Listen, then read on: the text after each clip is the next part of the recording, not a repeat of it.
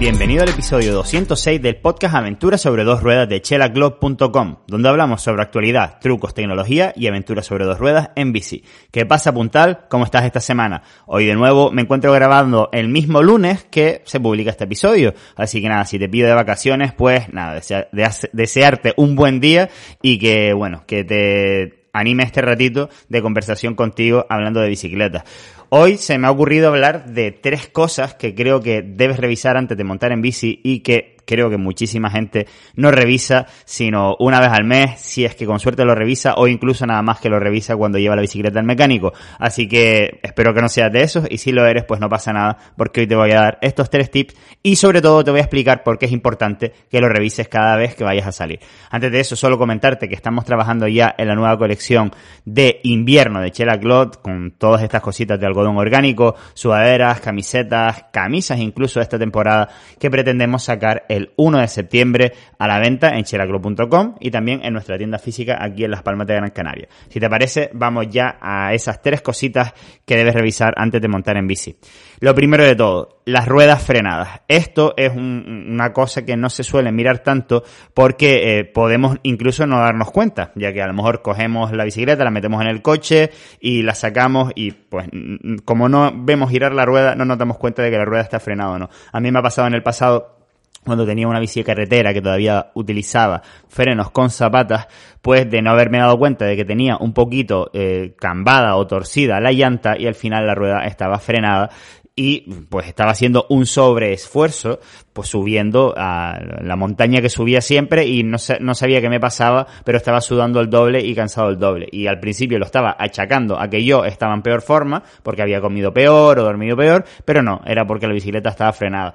Esto puede pasar también, como te digo, aparte de porque la rueda esté cambada, si usa frenos de zapatas, pues también puede ser porque la pinza del freno, pues por lo que sea, se haya torcido un poco y el disco de freno, pues esté tocando ah, con las pastillas. Esto es algo que es digamos que es bastante sensible, sobre todo en las bicicletas de enduro y descenso, porque hay frenadas como más bruscas y aparte también el diámetro del freno disco es mayor, entonces al mínimo, al mínimo movimiento de la pinza de freno, pues ya se va a frenar.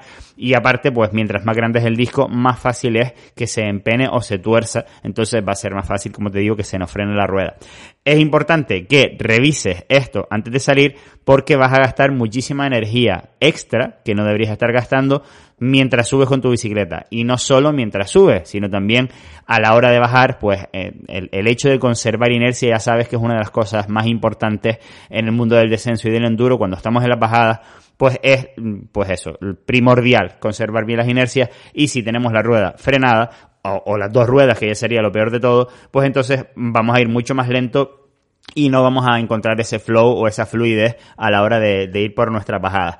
También puede ocurrir que la rueda esté frenada no por los frenos, sino que a lo mejor los rodamientos, pues porque estén sucios o porque ya estén muy gastados, pues tengan alguna bola estallada o, si no es de bolas, pues, pues algún elemento que esté haciendo que haya una fricción extra indeseada que haga que la rueda vaya muchísimo más lento. Esto ya lo vamos a notar cuando mm, pues, ponemos la bicicleta en el caballete, digamos, eh, o en el burro para trabajar con ella y vemos que la rueda no rueda bien, pero no estás escuchando ni viendo como que las pastillas están eh, frenando la bicicleta, pues entonces puede ser probablemente por, por los rodamientos. Lo primero que tenemos que hacer es sacarlos, limpiarlos y, y engrasarlos de nuevo. Y si sigue frenada, pues es que probablemente el interior del rodamiento ya tenga algún elemento roto y toque cambiarlos. Esto es esto es relativamente común. Eh, yo suelo cambiarlos, no sé si una vez al año, dependiendo de la calidad de las llantas, pues te dura más o menos. Pero vamos, que mmm, cada X tiempo, pues me toca cambiar estos rodamientos y también algunos de los amortiguadores, pero no es de lo que estamos hablando hoy. Así que primordial, una de las cosas a mirar siempre, que la rueda esté frenada. Y si no sabes cómo mm, centrar la pastilla de freno para que no esté frenada, pues quizás haré un vídeo pronto explicándotelo o si no, pues puedes buscar información por internet que seguro que encuentres rápidamente para, específicamente para tu freno. Lo siguiente, que la gente me ha dado cuenta que, que no mira, yo insisto muchísimo en esto, y es que la presión de los neumáticos los neumáticos se van desinflando. Cuando dejamos la bicicleta mm, incluso un día, dos días, tres días sin, sin utilizar, sobre todo cuando utilizamos neumáticos túbeles, pues eh, tienden a perder eh, presión. ¿Y que el neumático pierda presión hace que se comporte completamente diferente la bicicleta. Obviamente puede que agarre más en, bajadas, pero después se va a comportar de una manera eh, pues incorrecta. Va a hacer que, las, que nuestra sensación con las suspensiones también cambie y al final vamos a estar montando una bicicleta que no está adaptado a lo que nosotros teníamos eh, pues pues en mente específico para nosotros. También puede ocurrir que en apoyos fuertes pueda llegar a desllantar si no nos hemos dado cuenta que eh, pues que tenemos muy muy poca presión. Esto ocurre más bien eh, pues en temas de, enduro de descenso etcétera pero incluso si llevas muy poca presión te puede pasar también en gravel por no hablar de que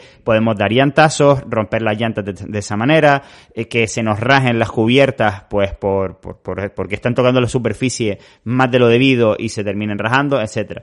Y es una cosa que la gente pues mira la presión una vez a la semana, una vez cada dos semanas y la realidad es que el comportamiento de la bicicleta cambia muchísimo. Yo no hay día, literalmente, no hay día que salga en bicicleta que no mire la presión de los neumáticos con un manómetro digital en el cual puedo ver hasta dos dígitos de, de es decir, 1.65, por ejemplo, pues hasta el 65 tiene que estar bien para a la hora de salir en bici, así si noto algún cambio, pues sé que no va a ser la presión de los neumáticos, sino que a lo mejor será, por ejemplo, algo relacionado con la suspensión. Así, cuando yo regule la suspensión, sé exactamente lo que estoy regulando y las sensaciones vienen de la suspensión y no de los neumáticos. Así que es muy importante, también puede hacer que recorramos muchos menos kilómetros de lo que pensamos en una ruta que yo tengo súper testada por mi casa yo sé que la subida, si le meto 3 mm, kilos a la bicicleta de enduro para subir, ahorro 5 minutos en una subida de una hora y, que si pongo la presión de 1.7 atrás, 1.5 adelante, es decir, la presión que utilizo para bajar, pues tardo 5 minutos incluso más extra en esa subida, o sea que imagínense lo importante que es y lo mismo pues en bicicleta de carretera, de gravel o de lo que quieras. Y el, el siguiente consejo que te voy a dar, y esto es sobre todo mm, para los más novatos, que midas bien lo que llevas a esa excursión. El super error que veo que comete la gente es, bueno, como tengo tres botelleros en la bicicleta de gravel, aunque vaya a ser una ruta de media hora, voy a meter las tres botellas de agua. Esto es literalmente, eh, si cada botella de agua es 750 mililitros, pues eso, es kilo y medio extra, porque a lo mejor con una botella de agua te servía. Un kilo y medio extra es mucho peso. Yo sé que parece poco cuando lo ponemos en la bicicleta, pero cuando estamos subiendo y sobre todo si las rutas son largas, pues es importante no llevar peso de más. También la gente comete mucho error a la hora de, por ejemplo, el, la cámara de, de, repuesto, en el caso de que pinchemos, pues llevar una mega reforzada cuando realmente solo la necesitamos para escapar y para volver a casa. Pues lo interesante es, pues, la, de la medida, obviamente, de tu cubierta, pero algo relativamente ligero. Porque normalmente no la vamos a utilizar. Yo a la bicicleta de enduro, la cámara que tengo puesta ahí de repuesto, yo creo que no lo he usado en la vida y ha pasado de bicicleta en bicicleta y no lo he usado. Entonces al final opté, digo, bueno, pues voy a comprarme una ligera de XC de rueda 29 para ahorrar ese peso que al final nunca voy a utilizar. Lo mismo con la herramienta multiusos. No te vale de nada llevar una herramienta que tenga 30 distintas herramientas cuando tu bicicleta solo tiene tres tipos de tornillos. Entonces, mide bien los tornillos que, vas a, que puedes necesitar eh, arreglar durante la ruta. Yo siempre me gusta llevar un troncha cadenas para arreglar la cadena en caso de que sea necesario, pero de resto hay que intentar llevar lo mínimo posible porque todo ese peso extra es peso que, es mm, muy barato de ahorrar, porque ya sabes que aligerar ciertas partes de la bicicleta es carísimo. Entonces es muy fácil ahorrar peso de esa manera, llevando menos cosas, llevando lo justo y necesario. Y tip adicional, lo mismo con la equipación. Y lo mismo con las zapatillas, y lo mismo es decir, toda la ropa que nosotros llevamos puesta, también es importante que sea ligera, que no sea eh, pues súper aparatosa. Por ejemplo, en las épocas de los inicios del enduro era muy común llevar pantalones de motocross eh, cortos, que el pantalón solo pesaba dos kilos y medio. Y ahora los pantalones de enduro pues están siendo prácticamente como licras de ligeros. Entonces, también es muy importante mirar el, el peso de lo que llevamos puesto y de todo lo que no es la bicicleta, es decir, botelleros, botellines, por ejemplo. Una tontería un botellín que cuesta 20 euros, ¿vale? Que es un botellín, vamos a decir, caro, pero que el botellín pesa 40 gramos. Y otro botellín que es de los que cuestan 5 euros, pero pesa 50, eh, 100 gramos. Entonces estamos hablando que el cálculo que hicimos en un post anterior era que salía cada gramo 4,6. Es decir, 50 gramos más por 4,6. Estamos hablando de eh, 230 euros de ahorro en un bote que nos ha costado de diferencia 15 euros. Es decir, nos ha salido súper barato ahorrar peso en el botellín. Y sin embargo, mucha gente cuando ve un botellín de, de 20 euros dice, es carísimo, no me lo voy a gastar ni de coña. Pero sin embargo, sí se lo gasta en la bicicleta. Entonces, bueno, esto es otro tip extra que me parece súper interesante. Y yo cuando me di cuenta de esto, digo, es que estaba haciendo el tonto, eh, digamos, cambiando un cambio por 600 euros extra por ahorrarme 20 mm, gramos cuando lo podía haber ahorrado en el botellín por 15 euros. Entonces, bueno, esto es otra cosa muy interesante de la cual de hecho creo que voy a hablar específicamente en algún vídeo. Así que nada más, Espero que te haya gustado el tema de hoy. Es un poco random, pero creo que nos puede servir a todos, mm, sea la modalidad que sea. Y como siempre, te pido que te suscribas a la newsletter de chelaclo.com barra newsletter, donde ahí te van a llegar todos los contenidos de la semana. De hecho, estoy pensando en meter en esa newsletter también los vídeos de TikTok, porque están siendo, mm, creo que bastante bien acogidos y creo que son muy útiles también. Eh, son vídeos de menos de 60 segundos en los que también cuento tips sobre bicicletas y te invito a que visites el TikTok, que es chelaclo.com barra Así que nada más puntal, nos escuchamos la próxima semana.